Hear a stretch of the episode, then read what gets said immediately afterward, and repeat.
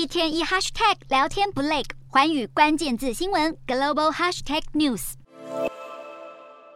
美国副总统贺锦丽在南韩时间二十九号上午十点二十分飞抵京畿道的驻韩美军乌山空军基地，随后前往龙山总统府与南韩总统尹锡悦会面。这是继二零一八年二月以来，美国副总统时隔四年六个月再次访韩。除了北韩核武威胁，双方主要针对美国降低通膨法案将对南韩带来的冲击进行讨论。根据南韩媒体报道，南韩当局目前最关切的就是希望美国政府能减少对韩产电动汽车的歧视性措施。另外，根据白宫随后发布的新闻稿，贺锦丽跟尹锡悦也谈到了台海局势。尽管北韩二十八号再度发射两枚弹道飞弹挑衅，贺锦丽走访板门店南北韩非军事区的行程并没有受到影响。让贺锦丽成为拜登政府造访南北韩非军事区的最高层级官员，此举也展现了美国对于确保同盟国安全的坚定承诺。